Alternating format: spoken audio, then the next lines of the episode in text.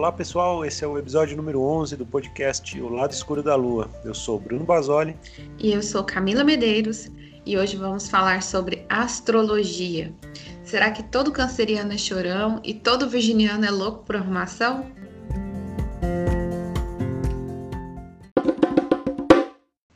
Nesse episódio, vamos trazer de forma sintética como a astrologia pode ser uma ferramenta extremamente poderosa de autocompreensão. Né? Lembrando que a gente não é astrólogo né, e somos curiosos aí da astrologia.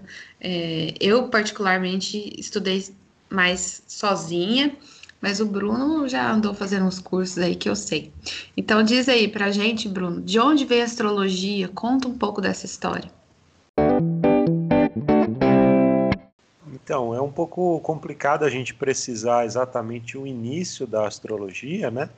Mas só para a gente ter uma ideia, em sítios arqueológicos na Índia, de mais de 23 mil anos, foram encontrados fragmentos ósseos com marcas parecidas com tabelas de planetas e, e um dos mapas astrológicos mais antigos que, que existem é do rei Sargão I da Babilônia de 2350 a.C., né? Então realmente é um conhecimento aí, um saber uh, milenar. O estudo astrológico do indivíduo através da noção de mapa astral é, tomou importância num direcionamento da vida das pessoas, né? mais modernamente, né? mais recentemente. Mas a observação do céu e das estrelas e as influências do céu e das estrelas sobre a vida das pessoas vem de, vem de muito antes, né? porque essa observação do céu e das estações do ano e das estrelas, dos movimentos celestes, é algo já extremamente antigo, né?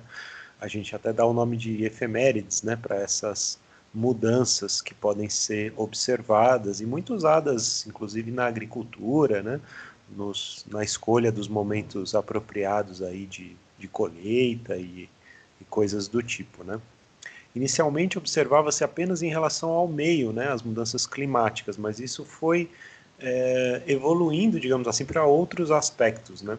A astrologia se desenvolveu de forma mais criteriosa na Mesopotâmia, com um conjunto de elementos classificados e organizados entre si, com os povos da Babilônia, da Pérsia, da Suméria e Assíria, além dos caldeus, que por muito tempo foram chamados apenas de astrólogos. Bom, a gente não vai aprofundar muito nessa questão das origens, da história. Né? A gente, vocês podem pesquisar mais a fundo. Mais à frente a gente vai indicar aí algumas bibliografias, como normalmente a gente faz. Uh, mas é importante, acho que como deixar aí como mensagem, que é uma das ciências ocultas mais antigas aí, se não a mais antiga que a gente tem conhecimento aí, que a gente tem disponível atualmente. Né? É um estudo que vem sendo lapidado, desenvolvido e, e aprimorado há milhares de anos temos apenas uma escola, uma forma de pensar astrologia. Conta pra gente como que funciona isso, Camila. Não, nossa, a gente tem muitos formatos, assim, né? Aqui no Ocidente, as mais conhecidas é, são a astrologia clássica e a moderna. Mas também tem outros formatos que mais adiante a gente vai falar um pouquinho. Essas, esses dois formatos de astrologia se diferem pelo método, pelos elementos analisados. Então, na clássica, é, a interpretação é feita do Sol até o planeta Saturno. Os planetas que a gente chama de geracionais, que são planetas mais afastados, né, Urano, Netuno é, e Plutão, que foram descobertos depois, né, também isso isso faz diferença, não são analisados na astrologia clássica. Né? Agora, na astrologia moderna, então, eles são incluídos, né? Urano, Netuno e Plutão, que foram descobertos depois, né? E também, de acordo com o astrólogo, ferramentas como Quiron, Lilith, que são pontos astrológicos, é, também tem estrelas, né? E determinados posicionamentos, né? Que, que são calculados a partir, por exemplo, da Lua, né? A Lua tem a ver, a Lilith tem a ver com a Lua, mas são outros tipos de cálculos que são utilizados para para esses elementos, né? Do ponto de vista filosófico, né, isso aí é um entendimento que eu acredito que já se alterou bastante, né? A astrologia clássica, até o século XVI, por aí, né? Era uma astrologia de aceitação, tipo uma astrologia com a síndrome da Gabriela, né? É, eu nasci assim, vou morrer assim, né? Gabriela. Então, segundo essas astrologias, não, não, tinha, não era necessário mudar, porque você nasceu daquele jeito, eram as suas características, e você precisaria apenas aceitar, né? Não tinha que fazer uma lapidação, é, você não podia. Não é que você não podia, é que não, não tinha nem nem lógica, né? Você é, afinar o seu comportamento, tirar o melhor, né? É, lapidar aquilo. Então você era assim e pronto, aceita, é, seja resignado com o seu destino que está traçado no mapa e segue, né? É, eu acredito que mais do que um pensamento é, de uma filosofia dentro da astrologia clássica, esse era um pensamento talvez da época, porque atualmente vejo vários astrólogos que utilizam-se da astrologia clássica, que fazem a leitura de mapa de acordo com a astrologia clássica, mas que já aplicam ali um movimento de autocompreensão, de lapidação da personalidade, né? De, de um, entre aspas, né? um melhoramento. Como que eu posso, então, é, extrair as melhores características, como que eu posso me aprimorar a partir desse mapa que eu tenho. Então, isso é, é uma mudança de visão a nível de consciência mesmo. Eu acho que, só te interrompendo um pouco aí, com relação à astrologia clássica, que é o que você está explicando aí, acho que tem um pouco a ver também como um sinal dos tempos, né, da Idade Média e tudo mais, né? Acho que a própria noção de indivíduo que a gente tem hoje, de autoconhecimento, autorrealização, é algo totalmente contemporâneo, né? Moderno, né? Sei lá, talvez desde a psicanálise, não sei, os últimos 100 anos aí. Né? Então, realmente eu acho que na Idade Média não cabia muito esse, esse raciocínio. Acho que talvez por isso tem essa coisa aí que você estava explicando de, de um negócio mais determinista, mais fatalista e tal, né? As pessoas, elas né, eram todas muito separadas ali, né? Nas, nos feudos, etc e tal, e você não, não tinha nenhuma possibilidade de evolução, vamos dizer assim, né? E aí só, na verdade, aproveitando aí o gancho falando de astrologia clássica, só queria deixar como, como recomendação aí bibliográfica, como a gente sempre faz aí para quem está acostumado já aí com os nossos podcasts, aí com os nossos episódios. A gente queria deixar como indicação o livro do Oswald Wirth, que é um livro chamado Simbolismo Astrológico, se não me engano, e é um livro fininho que fala tá totalmente alinhado com esse conceito aí que a Camila estava explicando da astrologia clássica, mais no sentido de uh, focar nos sete planetas principais, que a gente vai falar um pouquinho mais adiante quais são eles, né? A Camila já falou um pouco aí sobre, sobre isso. Ele, ele foca muito nisso, considerando aí como as sete forças do, do universo, né? E eu acho que é um livro muito legal, assim, para esse pensamento, digamos assim, mais clássico e, e, mais fundamental mesmo assim da, da, astrologia, né? Mais adiante também a gente vai falar um pouco de outros aspectos, principalmente ligados à astrologia moderna, né? Que aí vem uma, uma, uma cacetada de outros conhecimentos aí, de outras coisas. Mas eu acho que essa fundação, de qualquer forma, mesmo que a gente venha a estudar e trabalhar com astrologia moderna, ela é bastante importante. Então, o livro do Oswald Wirth, ele ele ajuda bastante nisso. Inclusive, Bruno, a astrologia né, né da Idade Média, que você bem pontuou aí, que é essa mais antiga, é, não era, não tinha também essa facilidade que a gente tem hoje, né, de, de fazer um mapa. Então, era algo aplicado é, para os reis, né, porque o mapa daquele rei ele influenciava o reino, né. Então era, era algo muito assim mais restrito, né? Então tinha ali uma questão muito de, de previsão também, né? De, de ver o quanto que aquele rei, né? enfim, as características, porque a, a vida do rei era a vida do reino. Então tem muito isso, né? Até por conta dessa questão que você falou, né? Do, do fatalismo e tal. E a astrologia contemporânea né, que já analisa outros aspectos além do, do Sol e, e, dos planetas. E outro ponto assim que uh, a gente não falou ainda, mas a astrologia que a gente trabalha aqui, que é essa, é, essa astrologia tropical, né, ela leva em consideração como a Terra o centro do universo. Né? A Terra é o ponto central e, e, os, e ao redor dela né, que estão os planetas, enfim, o Sol. Faz sentido porque a gente pensa que a gente está analisando a nossa perspectiva, né? É a nossa perspectiva do universo. Então, é o que é diferente na astrologia védica, mas nós vamos chegar lá. Calma, respira. Então, na astrologia contemporânea, que já traz outros aspectos, né, que foi se é, mais fortemente se desenvolvendo a partir do século XVIII, né, a ideia que veio sendo mais difundida é que nós podemos nos aperfeiçoar, né? É, de que não somos determinados no nosso, os nossos traços do mapa natal, eles são como um mapa mesmo. Olha, aqui tem um, um caminho, né? Tipo GPS lá, você coloca e se você errar a rota, ele recalcula. Então, assim, não importa quais sejam os aspectos do seu mapa, né? As experiências que você vai vivenciando, né? E também por própria escolha mesmo de aprimoramento pessoal, você consegue é, lapidar né, essas características, consegue é, caminhar esse caminho de uma forma mais, mais leve, mais harmoniosa, mais, mais interessante para você, vamos dizer assim, né? Então, para esse tipo de astrologia, é, é, a gente precisa buscar um equilíbrio né? Nós somos seres em evolução, somos seres em aprimoramento, em aprendizado, que mudam, que se transformam, que têm essa interação é, com as experiências, que aprendem.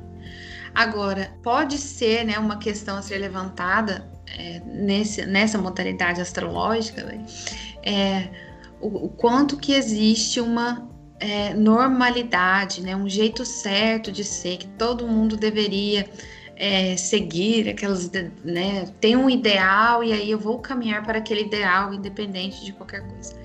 Acaba perdendo um pouco da, da, da individualidade, né? A pessoa tem um, um traço e ela acaba se perdendo para poder se encaixar. Mas claro que se você faz ali um acompanhamento com um bom profissional, você não vai ser direcionado a um efeito manada, né? Você vai ser direcionado para aquilo que faz sentido para você, dentro das suas características e dentro daquilo que você busca, né, Bruno?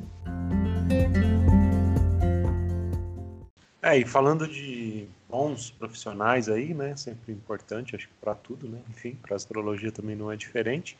A gente falou do, do Virt como, como referência para astrologia clássica e a gente queria deixar também alguns nomes, algumas dicas aí, sei lá, para astrologia moderna, que eu acho que são também é, referências aí no Brasil, né, que, que trazem um conteúdo importante. Então tem a Ana Maria Costa Ribeiro, que é uma, uma moça lá do Rio de Janeiro, né, está viva ainda e tal, e tem livros uh, sobre astrologia moderna que são extremamente bem cotados, aí, bem referenciados. Acho que é uma, uma excelente fonte de informação, assim como a Cláudia Lisboa, que também é bastante conhecida, principalmente nesses meios modernos aí de YouTube, Instagram e coisas assim, e que também tem um trabalho muito legal voltado para astrologia moderna. Né? Ela tem a mestre dela, a dona Emi, tem uma história fantástica também, muito interessante aí para quem quiser se aprofundar e conhecer, é muito legal. Todo o trabalho dela se baseia muito na, no conceito de luz e sombra, né, onde cada signo tem um, um espelho, né, um oposto, mais ou menos, é, a gente pode chamar assim. Então é, é muito legal. E assim, atualmente, né, nesse mundo também contemporâneo aí que vivemos, é, existem inúmeras contas no Instagram, algumas extremamente profissionais, assim, de astrólogos extremamente competentes, que também são fonte é, de informação, né? Eu acho que nos dias de hoje, né, na, além dos livros, né, obviamente mantém aí a sua importância, mas é, no Instagram a gente encontra contas aí muito legais aí, piloto Júpiter, tem o Saturnalia, tem ó, várias aí que se a gente procurar, tanto na linha moderna ou na linha clássica, que é, através delas também, obviamente, a gente chega nos astrólogos, né, para eventualmente fazer as consultas, né. Então ficam essas dicas aí como, como referência. Isso aí, Bruno, perfeito. É, é muito importante a gente falar um pouco aí desses grandes profissionais aí da astrologia. Para finalizar aqui algumas modalidades de astrologia, a gente também tem a astrologia védica, que não é tão assim falada aqui por aqui, né? Mas é, tem alguns astrólogos que trabalham com ela, enfim, é bem interessante. Na astrologia védica, ela é bem mais difundida na Índia, né? Ela tem um cálculo diferente, como eu falei para vocês. Nesse sistema de cálculo, o Sol é o centro do mapa. E aí as, os signos, né? Tudo acontece em volta do Sol. Então a gente chama esse mapa de mapa sideral. E por isso, se você faz o seu mapa, né, na astrologia tropical, né, com um mapa sideral e um mapa tropical, é, vai ter uma, pode ser que tenha uma diferença no, no seu signo, porque ele é, tem uma diferença ali de graus, se eu não me engano, é 21 graus ali. E aí isso dá uma, algumas alterações. Nenhuma dessas astrologias, eu acho que é importante a gente falar também, que nenhuma dessas formas de cálculo é mais ou menos que a outra, né? São formatos diferentes. Então, assim, cada uma vai trazer a sua visão, a sua informação e todas elas buscam né, o mesmo objetivo, enfim. Tem a astrologia cabalista também, né, que a gente poderia falar, que também se baseia num calendário lunar, né, acaba variando um pouquinho, tem, tem outras formas aí, assim como, como a védica, né, a cabalista também é uma aí razoavelmente pouco conhecida, talvez aí no, para nós, né? Mas ela também, também existe aí, logicamente baseada nos conceitos da cabala, né? Sim, é igual a, a questão do calendário maia, né? Que uh, tá bem famosinho por agora, o Tzolk'in, né?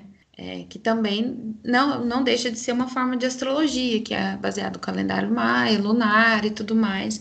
Então tem todo um sistema diferente, é um sistema totalmente diferente, de tanto de, é, de mapa, né? Entre aspas, assim, como de, de leitura, enfim. É, são, são coisas é, completamente diferentes. Mas tem muitos formatos, e aí é importante, né, com as referências que a gente passa, às vezes a pessoa que tem interesse buscar para ver qual que, que ela se sente assim mais atraída, né? Até para quem vai estudar, isso é muito importante, porque como tem várias ramificações, né, vários, várias possibilidades aí, e como todas estão certas, né? Todas têm a sua forma de, de interpretação e, e, enfim, a escolha é por afinidade. Acaba sendo por afinidade. Qual que é, é eu me sinto mais afim, né, para estudar? Qual que para mim é mais interessante? Bruno, e com tantos formatos, né, de da gente poder colher as, as informações que a astrologia apresenta, em quais ocasiões que a gente pode usar astrologia? É só para fazer mapa quando a gente nasce ou depois tem outras, outras possibilidades também? Sim, não, temos outras possibilidades aí com certeza, né? Como você falou no começo, né, o, a ferramenta do mapa natal, o mapa astral, né, como algumas pessoas chamam também, né, acho que o mais correto seria dizer mapa natal, né, que tem a ver com o nascimento da pessoa, ele é uma ferramenta bem moderna também, né, bem contemporânea, né, por assim dizer, porque ela depende fundamentalmente do horário de nascimento da pessoa. E se a gente for pensar em termos práticos mesmo, né, até muito pouco tempo atrás ninguém sabia o horário de nascimento, né? Era tudo, né? Não havia esse registro de uma forma mais formal e mais organizada como a gente tem hoje, né? Então o, o mapa natal ele ficava restrito, como você falou ali, aos reis, né? As pessoas muito importantes aí. Né?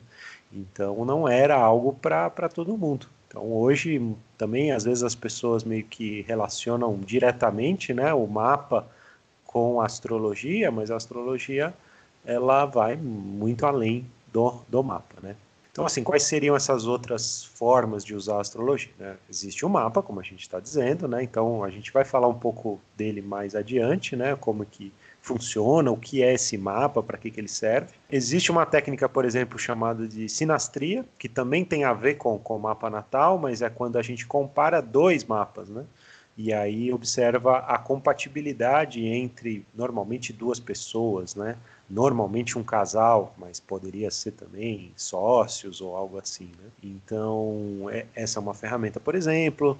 Existe uma outra, um outro ramo aí da astrologia chamado de astrologia eletiva, que é algo bastante interessante, eu acho. A gente, eu já até fiz um atendimento aí recentemente voltado para isso, que é você escolher o melhor momento, né, para uma determinada empreitada, para uma determinada coisa. Então funciona muito bem para empresas, né, para é, abertura de empresas ou qualquer atividade importante assim nesse ramo empresarial, mas funciona também para a vida das pessoas. Né? Então quando é o melhor momento para fazer uma viagem ou para tomar uma determinada decisão, para começar um determinado projeto. A astrologia eletiva, né, assim chamada, ela serve para observar o movimento dos astros, né? E com relação ao tema que, que está ali envolvido, né? Seja, por exemplo, uma viagem ou alguma questão de empresa e tal, buscar uma compatibilidade, né? Do melhor momento para fazer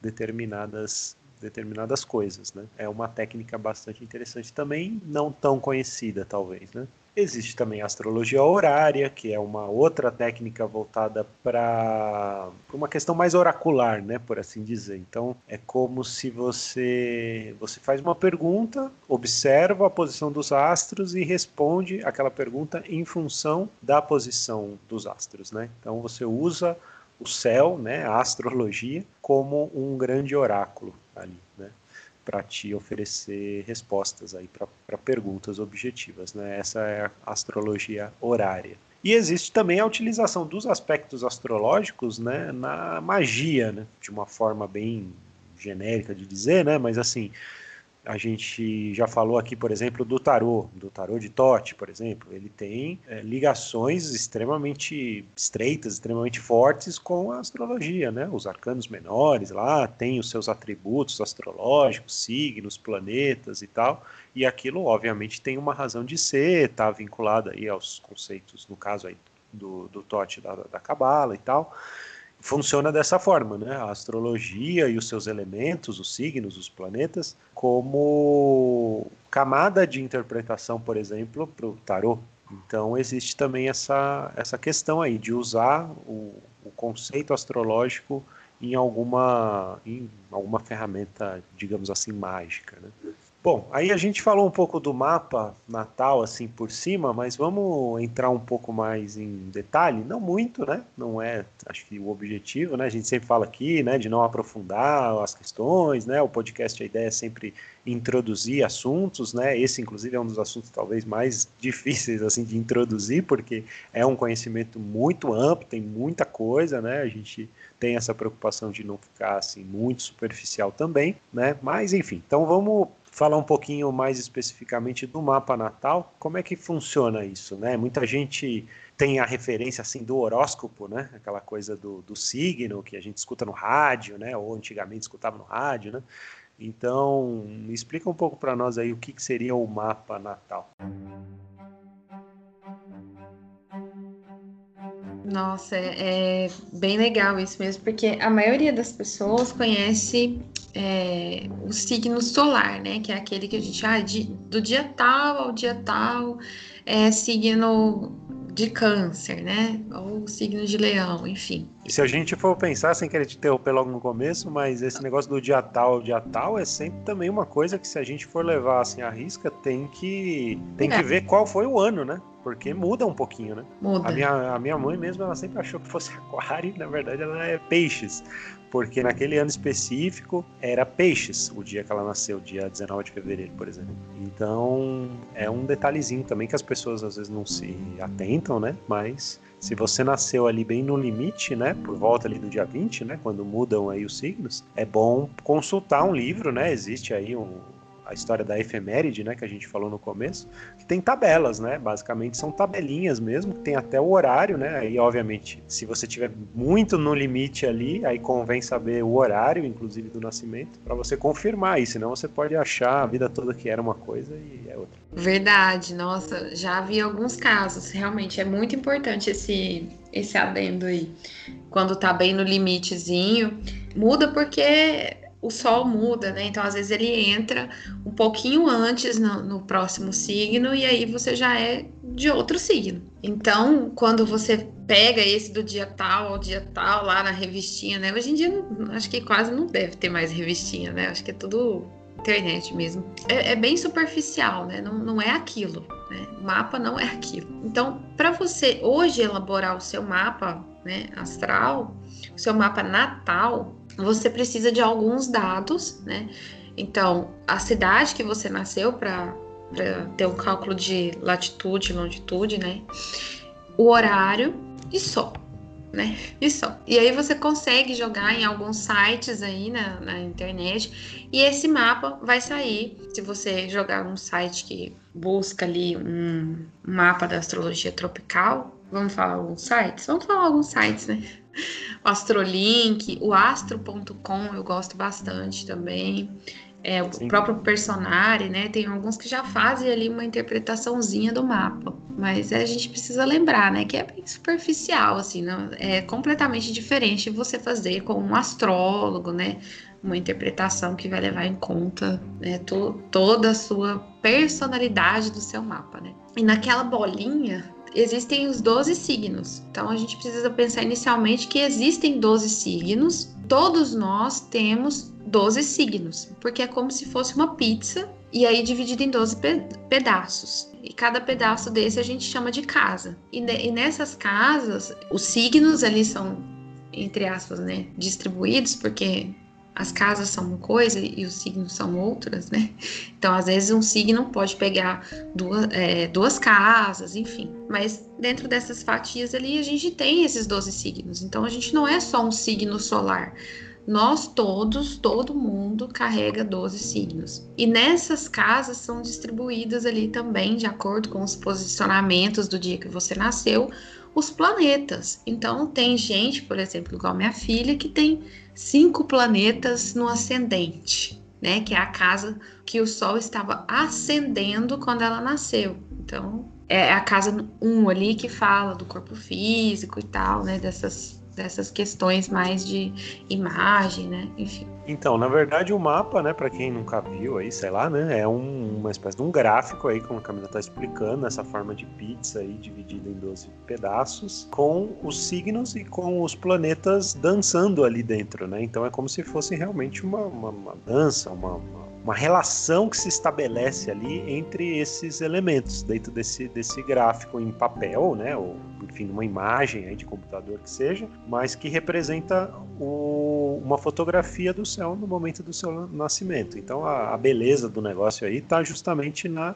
interpretação que é dada em função desses relacionamentos, né? Então, como você disse aí, sua filha tem lá não sei quantos planetas na casa 1, então que planetas são esses, né? Eles estão à vontade naquela casa 1, qual é o signo que está naquela casa 1? Aí existe aquele um conceito também vinculado à astrologia clássica que fala de é, domicílio, exílio, uh, exaltação, queda, né? Onde o planeta ele se sente bem ou se sente mal em determinado lugar, né? Então, assim, é uma série. Aqui a gente está realmente só dando um, né, bem por cima aí, como é que, como é que funciona aí mais ou menos o um mapa, né, quais são os elementos que, obviamente, né, como a gente já falou, um astrólogo é a pessoa que consegue fazer essa interpretação adequadamente, né, e, e falar coisas importantes aí para a pessoa e aí, inclusive, acrescentando outros elementos aí que a gente até vai falar muito rapidamente aí mais para frente. Né? Mas o mapa é basicamente é isso aí, é essa fotografia e essa interação. Aí cada uma das 12 casas, né? A gente pode também, sei lá, rapidamente só falar um pouquinho sobre isso. Acho que não necessariamente sobre todas, né? Acho que vai ia demorar um pouco. Mas assim, cada casa ela tem uma, ela trata de um tema, vamos dizer assim, da, da nossa vida, né? É isso, assim. Se, se a gente, por exemplo, tem alguma questão envolvendo recursos, dinheiro, trabalho, aí a gente tem lá a casa 2, por exemplo, né? Que vai que vai falar sobre isso. Então, quer dizer, como é que está a sua casa 2? Qual é o signo que está ali? Tem planetas, né? Ou não? mais ou menos nessa dinâmica aí que o, que o mapa funciona, né? O trabalho pode estar ali, por exemplo, na casa 10 e assim vai, né? Cada casa tratando de um tema e o astrólogo ali fazendo essa, essa análise. Isso, Bruno. Obrigada. É perfeito, isso aí. O mapa é a foto do céu quando a gente nasce, né? E isso mostra pra gente ali é, favorecimentos, caminhos, igual você falou aí dos planetas, né? Onde que esses planetas estão, se eles estão bem, bem, né? Bem aspectados ou não, é, quais desafios isso pode trazer. Então, uma, uma leitura, né, com um bom astrólogo vai te dar bons direcionamentos aí. Coloquei aqui também para a gente falar um pouquinho, né, que esses 12 signos que a gente tem, eles também são divididos em elementos, né? Então, nós temos quatro elementos: fogo, ar, água e terra. Então, são três signos de fogo, três signos de água, três signos de ar e três signos de terra. É, e isso também influencia, né, quando você vai fazer a interpretação, porque se a pessoa tem é, muito fogo no mapa, né, ela tem vários planetas é, em signos de fogo, e isso acaba intensificando essa, essa energia, vamos dizer, no mapa dela, e isso também leva para um direcionamento, né? O Bruno e eu que fizemos o curso com o VIT, né? O VIT tem uma. O VIT Pramad, né? método taroterapêutico, ele, ele traz essa, essa questão da, da astrologia para dentro do tarô nesse sentido, né?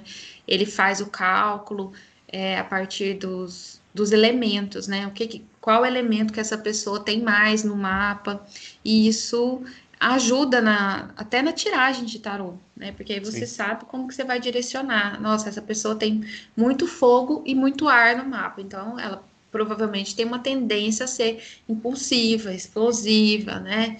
É, não, não pensar muito, né? Assim, e fazer. Então, isso também pode ser um ponto aí de, de início, né? Para as pessoas que estão ouvindo a gente, observar se o seu signo inicialmente, né, o signo solar, se ele é um signo é, de fogo, se ele é um signo de ar, de água ou de terra.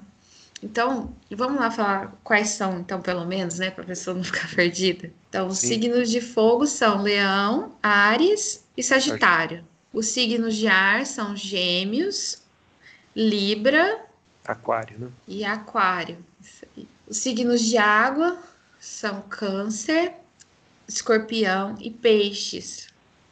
E os de terra, touro, virgem Capricórnio. E Capricórnio, isso mesmo, né? Então, observar.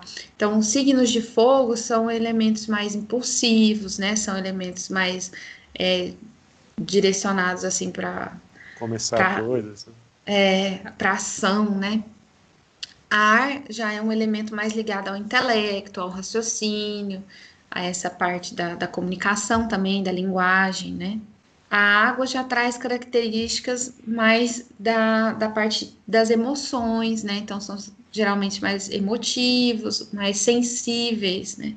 Ligados também à sensibilidade. E terra são os construtores, né? São aqueles que é, são realizadores, né? Mais é, ligados ao, ao, mundo prático. Perfeito, Eu acho que é isso aí, já, já é um bom panorama, assim, para ir um pouquinho além, né, do, do signo solar, que é o que as pessoas estão mais acostumadas, né, a, a lidar, né, já traz uma, uma camada interessante ali, que é, lógico, é um, um detalhe, né, em cima do mapa com uma série de outras características, né, é. tem também a questão do os signos eles também podem ser classificados em cardinal, mutável e fixo. É uma outra característica também que cada um dos 12 tem uma dessas três, né? Então, o cardinal é quando começa a estação, né?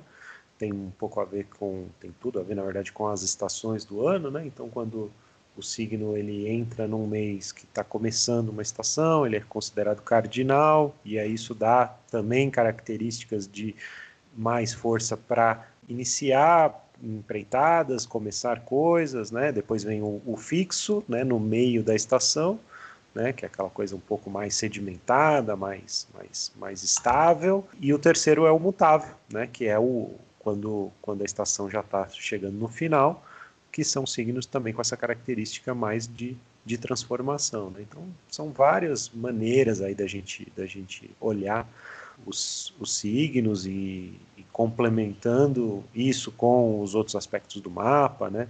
Quando a gente fala, por exemplo, sobre que o planeta está bem aspectado ou mal aspectado.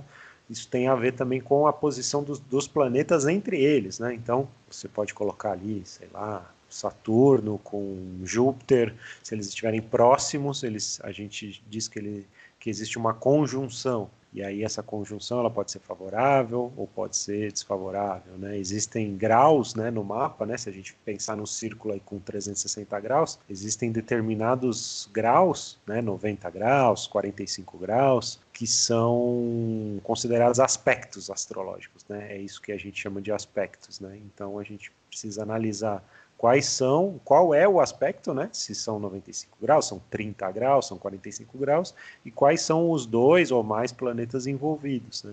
Então, como vocês percebem, assim, é um negócio razoavelmente complexo, né? Exige uma certa, além de um conhecimento, existe uma, exige uma certa conta, inclusive, né? Uma matemática ali envolvida uma geometria, sei lá, para que a coisa seja interpretada da melhor maneira, né? Então, por isso, voltamos a dizer aí, procurem um, um astrólogo, né? Claro, façam também os seus mapas, eu acho que é legal, é interessante olhar, ver, né? Algumas coisas a gente até consegue já discernir ali com algum conhecimento básico, mas procure um astrólogo, né, para fazer um, um, trabalho mais mais profundo, né? E aí provavelmente, né, certamente o astrólogo ele vai trabalhar também outras coisas, né, que tem a ver com o mapa, mas vão até um pouco além, né?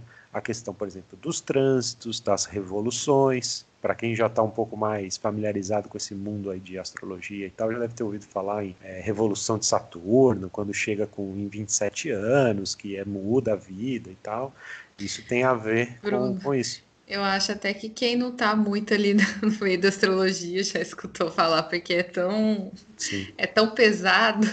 É, as pessoas sempre é. colocam esse peso aí no Saturno, é. né? Que ah, mais ou menos 27 anos, aí tem que calcular direitinho também para é, ver.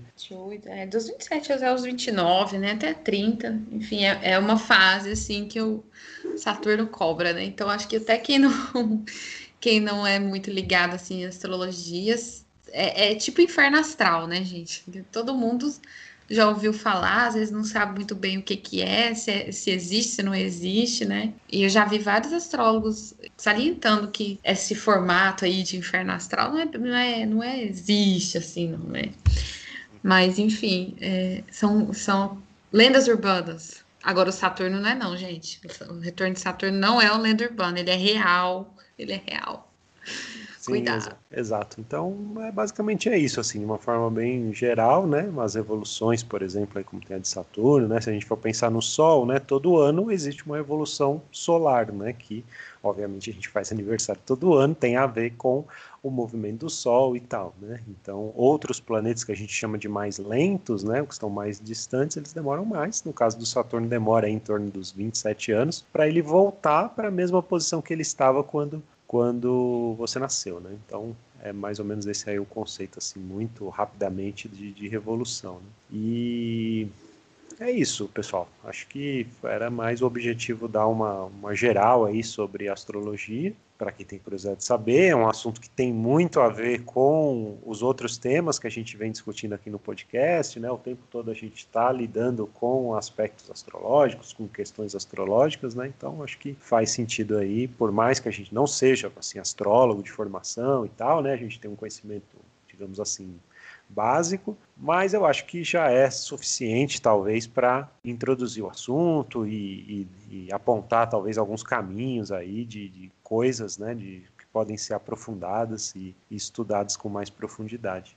É isso aí, né? Como a gente é, passou aqui esse resumo, né, sintético resumo, é, dá para perceber que a astrologia é uma ciência que exige aí uma um dedicação, né? É uma, é uma técnica, né? É um estudo que é bastante aprofundado e tem várias coisas que se ligam, né? Que se relacionam e, e o astrólogo ele precisa estar atento a tudo isso. Então, não é só saber o planeta, não é só saber a casa, não é só saber o signo, é precisa saber como tudo isso conversa e se relaciona, né? Igual o Bruno falou, dos, dos aspectos, né, dos próprios trânsitos, enfim, como que, que toda essa conversa se dá. Então, não é algo assim, digamos, tão simples assim, né? É como você pegar um, abrir lá, meu signo hoje, assim. Então não é bem assim, né? Aquilo lá é, é o que a gente chama de horóscopo, né? Não é astrologia, né? Uma astrologia é uma, um estudo aprofundado, né? Com várias é, informações, com, com várias relações aí.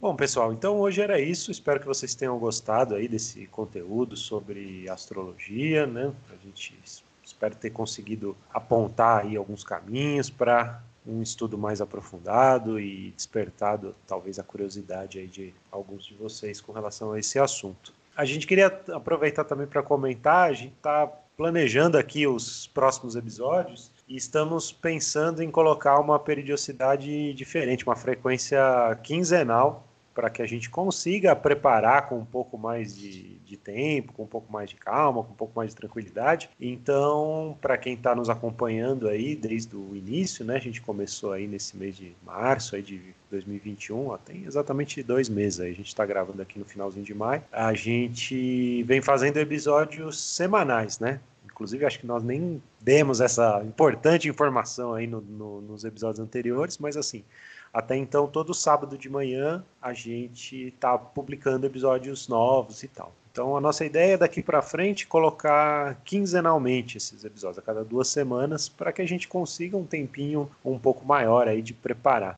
Né? Então, a gente acha, sei lá, importante aí para quem está nos acompanhando aí, não se assustem, né? A gente vai voltar, mas agora com esse com esse prazo um pouquinho mais espaçado. Isso aí, pessoal. Muito obrigada a vocês que ouviram até aqui.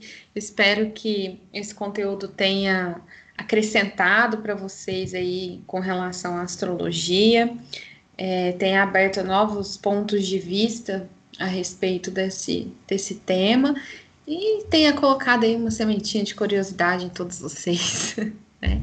E daqui a 15 dias, né, estamos aqui com mais um episódio desse maravilhoso podcast. Um beijo e até mais.